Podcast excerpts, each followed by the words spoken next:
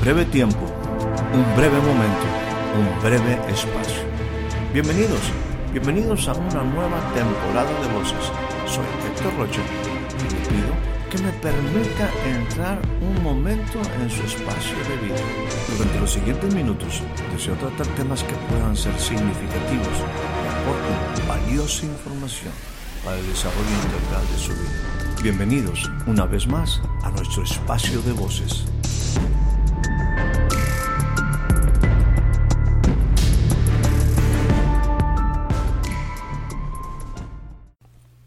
Le doy a usted la más cordial bienvenida a este nuevo breve espacio de voces.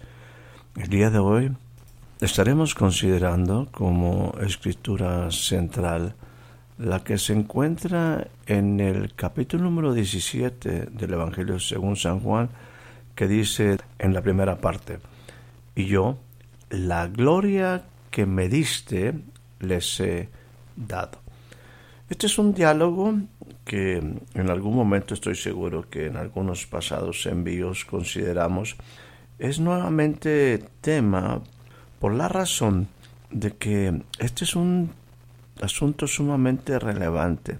Ojalá nosotros pudiéramos comprender, entender desde el principio el significado de estas palabras de Jesús en relación a su diálogo con el Padre. Y yo, la gloria que me diste les he dado. Créame que esto no es por ningún motivo poca cosa. Tú y yo debemos entender lo trascendente de esas palabras de Jesús. Permítame aquí hacer también referencia en este sentido de la gloria. Hablar de el Evangelio según San Juan, el mismo Evangelio que estamos leyendo en el capítulo número 1 versículo 14, Juan habla acerca del verbo, habla acerca de Jesús, habla acerca del Dios encarnado. Y aquel verbo fue hecho carne, habitó entre nosotros. Y dice, y vimos su gloria, gloria como del unigénito del Padre, lleno de gracia y de verdad. Cuando Juan está hablando de que vieron su gloria, quiero decirte que esta palabra en el hebreo es una palabra que tiene muchas diferentes connotaciones. Y déjame decirte que esto es una situación natural porque cuando hablamos de la gloria, Estamos hablando de ese momento especial de la presencia de Dios manifestada que tendrá, según la persona, diferentes, diferentes impactos. Describir la gloria de Dios en una sola palabra será bastante complicado. No creo que sea sencillo hacerlo. Por eso en el vocabulario del hebreo eh, habla de diferentes, insisto, impactos efectos sobre la persona que tuvo la experiencia de presenciar, ver la gloria, la gloria de Dios. La gloria de Dios tendría pues eh, este tipo de sinónimos, insisto, quizás el conjunto, quizás alguno de ellos en alguna manera se manifiesta en forma especial en la persona, insisto, que tiene esta experiencia y se puede traducir en, que vieron un esplendor, en que produjo gran alegría, gozo, algo que en algún momento les produjo una actitud de honor, algo pesado, algo que implica madurez, algo que implica también percepción a la vista, en brillo, en ornamento, en belleza, algo que se manifiesta en pureza, en triunfo, en sustento, en paz, en protección como un manto, en abundancia, en algo que se hace eterno y perdurable. Los diferentes actores en la Biblia, los diferentes hombres, mujeres que han tenido o tuvieron la experiencia precisamente de estar expuestos a la gloria de Dios manifestada, Ellos en sus palabras simplemente tratan de explicar algo que es todo este conjunto que definitivamente es la gloria, la gloria de Dios. La gloria de Dios que en algún momento también el salmista dice los cielos cuentan la gloria de Dios, el firmamento anuncia la obra de sus manos. Cuando usted ve los cielos, contempla los cielos, diferentes emociones, cuando estamos delante de esa bóveda impresionante de luz, de combinaciones, de profundidad, de oscuridad. Bueno, es eh, simplemente inenarrable. Por eso en el hebreo, insisto, hay diferentes palabras, diferentes cosas. Creo que todo el conjunto y, y algunas cosas más harán que tratemos de describir esa experiencia, insisto, conforme las emociones, conforme el impacto, conforme lo que cada uno de nosotros podemos percibir o recibir o en un momento sentir de la gloria, la gloria de Dios. Creo que la gloria de Dios, eh, déjame decirte, en algunas experiencias de los hombres que tuvieron, hombres y mujeres que tuvieron la experiencia de estar en la gloria, presencia manifestada, la experiencia de ellos fue caer, caer a sus pies, caer postrados, en algunos dice caí como muerto a sus pies. Ahora, déjame decirte, la gloria del Señor dentro de todo esto que estoy compartiéndote no es algo subjetivo, es algo totalmente real. Es una presencia manifestada, es una realidad. La gloria de Dios tendrá esos aspectos definitivamente místicos, esas cuestiones que algunas veces quizás solamente quedarán en la mente como una percepción, pero eso no es lo que la Biblia me enseña. La Biblia me enseña que la gloria de Dios es una presencia manifestada. Ahora, déjame utilizar una escritura que el apóstol Pablo comparte con la iglesia que está en Corintios. Y para eso estaré leyendo la segunda carta del apóstol Pablo en su capítulo número 4, versículo 6, que dice de esta manera, porque Dios que mandó que de las tinieblas resplandeciese la luz, es también el que resplandeció en nuestros corazones para que nosotros fuéramos iluminados, para que a nosotros viniera, para que trajera luz a nuestra vida, para que pudiéramos conocer la gloria de Dios en la faz, en el rostro de Jesucristo. Quizás eso es lo que está en algún momento el apóstol Juan diciendo, vimos su gloria. El caso de ellos fue ver a Jesús no solamente como un hombre, no solamente como un, un, aspecto físico de un cuerpo, sino entender que en Jesús habitaba corporalmente toda la plenitud de la deidad. Cuando ellos, cuando ellos ven el rostro de Jesús, no dejan de ser impactados, no dejan de ser impresionados. Vimos la gloria de Dios. Ahora, déjeme nuevamente ir a, la expresión de Jesús de, de Juan 17. Dice, y yo la gloria que me diste les he dado. ¿Qué significa la gloria que me diste? En resumidas cuentas, la gloria de Dios se traduce en una persona en victoria, en fortaleza y en eternidad déjeme repetirlo, la gloria de Dios, la gloria que Dios da en la vida diaria se refleja en victoria, se refleja en fortaleza y se refleja en eternidad. Entonces, cuando Jesús está hablando aquí de que la gloria que me diste yo también les he dado, entienda la maravillosa oportunidad que se nos da de ser parte de la gloria de Dios o recibir la misma gloria de Dios. Pero esto se da a través de revelación. Esto implica que tú y yo entendamos lo que Dios quiere darnos. Por eso aquí la importancia del apóstol Pablo en esta referencia que decía la carta a los Corintios, dice, Dios que mandó que de las tinieblas. Está hablando del Génesis, está hablando cuando no había, no había luz, está hablando de cómo la ignorancia de algo, la oscuridad, las tinieblas, se disipa cuando hay luz, cuando resplandece la luz. Ahora, lo que está diciendo aquí es, esa luz, esa revelación, es luz de Dios a nuestros corazones, es para que nosotros podamos tener el conocimiento de la gloria de Dios en la faz, en la persona de Jesús. Entonces, cuando yo tengo un entendimiento, e-, esto es algo que Dios tiene que darme.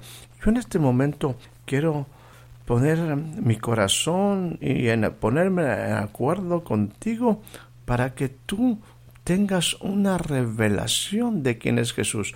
No tenemos nosotros la oportunidad que tuvo el apóstol Juan. Eh, no tenemos la oportunidad como también lo declaró el apóstol Pedro, Jacobo, aquellos hombres que tuvieron la experiencia de vivir con Jesús en los tiempos en los que él anduvo en la tierra. Pero déjame decirte, esto no es un asunto solamente de algo físico, esto es un asunto de revelación, una revelación en tu corazón de quién es Jesús. Déjame decirte también que esta revelación de la faz del rostro de Jesucristo va mucho más allá de todas las obras de arte diversas. Es imposible que una figura, en una escultura, en una pintura, por más bella que ésta sea, pueda reflejar la gloria de Dios. De hecho, creo que no hay hombre que pueda realmente tener un panorama total y que pueda plasmarlo en una obra de arte capaz de convencerlo. Esto tiene que ser una revelación a tu corazón. Por eso yo insisto en una revelación a tu corazón, que tu corazón sea iluminado para que tú y yo podamos tener la luz para que podamos conocer la gloria de Dios en la revelación de la vida de Jesús. Ahora, permítame decirte, porque es sumamente importante que tú y yo entendamos esto. Esta no tiene, e, este impacto, esta presencia manifestada de Dios, no solamente tiene un efecto místico, no solamente tiene un efecto en el cual en mi vida se traduce en una emoción. El mismo apóstol Pablo dice en la misma carta, en su capítulo número 3, versículo 18 a los Corintios, dice lo siguiente, Por tanto, nosotros todos, yo espero que en este todos tú estés incluido. Entendamos que se nos ha abierto una maravillosa oportunidad. Jesús dice, la gloria que me diste, yo les he dado. Ahora, vuelvo a 2 Corintios 3:18. Dice Pablo de esta manera, por tanto, nosotros todos, mirando a cara descubierta, como en un espejo, la gloria del Señor, fíjese, es muy importante, como en un espejo, la gloria del Señor, dice, nosotros somos transformados de gloria en gloria en la misma semejanza como por el Espíritu, como por el Espíritu del Señor. Por causa de estos breves espacios, el tiempo se reduce, pero aquí es algo clave. Dice, nosotros viendo, viendo la gloria del Señor. Insisto, esta es la revelación de Jesús. Pero la revelación, volvería a insistir, va más allá de la emoción, va más allá de lo místico. Es una relación con la presencia manifestada de Dios en la persona de Jesucristo. Y esa gloria, según lo que me dice aquí, me dice Pablo, En esa gloria dice, somos transformados de gloria en gloria en la misma semejanza como por el Espíritu, como por el Espíritu del Señor. Ahora, lo que comentaban, haciendo referencia a las palabras de Jesús, Jesús dice, la gloria que me diste, la gloria que me diste, ¿en qué? ¿Cómo se manifiesta, cómo se evidencia la gloria? Lo hemos dicho y lo vuelvo a repetir. Se manifiesta en victoria, en fortaleza y en eternidad. Eso fue exactamente lo que Jesús mostró en su vida. Una vida de victoria, una vida de fortaleza interior, exterior y una vida que trascendía a la eternidad. Tal es la obra que precisamente el apóstol Pablo está tratando de definirnos, eh, hacernos entender respecto a ese deseo de Dios de que la revelación restablezca en las tinieblas de nuestra vida, en las áreas oscuras, en las áreas donde hay una ignorancia de los principios que muchas veces nos lleva a una vida muy por debajo del diseño original o de la intención de Dios para la vida. Aquí la revelación, la luz, nos hace entender que en el conocimiento de Dios, al tener una revelación clara de quién es Jesús, nosotros somos transformados de gloria en gloria. Esa es la obra del Espíritu. Bueno, hay una relación. Dios nos invita a una relación por medio de Jesús. Jesús hizo la obra para que tú y yo podamos tener acceso al Padre. Pero el asunto es que ahora yo tengo una relación diaria con Dios, tengo una relación diaria con Dios a través de Jesús. Jesús está en mi vida y no solamente en mi vida en una manera ficticia, no es solamente simbólica, es una realidad a través de su Espíritu Santo. Y somos en esa presencia manifestada de Dios, somos transformados de gloria en gloria. La gloria de Dios tiene un efecto en la vida del hombre. Somos renovados, somos en todos los aspectos transformados de gloria en gloria. Si no tenemos una vida de victoria, él nos enseña a tener una vida de victoria. Si no tenemos una vida fuerte, con fortaleza para enfrentar las adversidades, eso es lo que hace la gloria de Dios. Darnos fortaleza interior en nuestro espíritu, en nuestra alma, en nuestro mismo cuerpo. Y obviamente todo esto va a trascender también a la eternidad, no solamente nosotros, sino aquellos que nos rodean.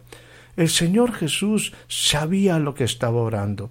Él sabía perfectamente lo que estaba pidiendo, lo que él iba a lograr. Dice, bueno, la gloria, Padre Dios, que tú me has dado, yo también se la doy a ellos, para que ellos puedan vivir la vida plena que yo estoy comprando para ellos. No los dejaré solos, enviaré mi espíritu. El espíritu los va a guiar a toda verdad. El espíritu los va a fortalecer el Espíritu, mi presencia, la presencia manifestada de Dios, va a hacer que sus vidas alcancen victoria, alcancen fortaleza y alcancen eternidad.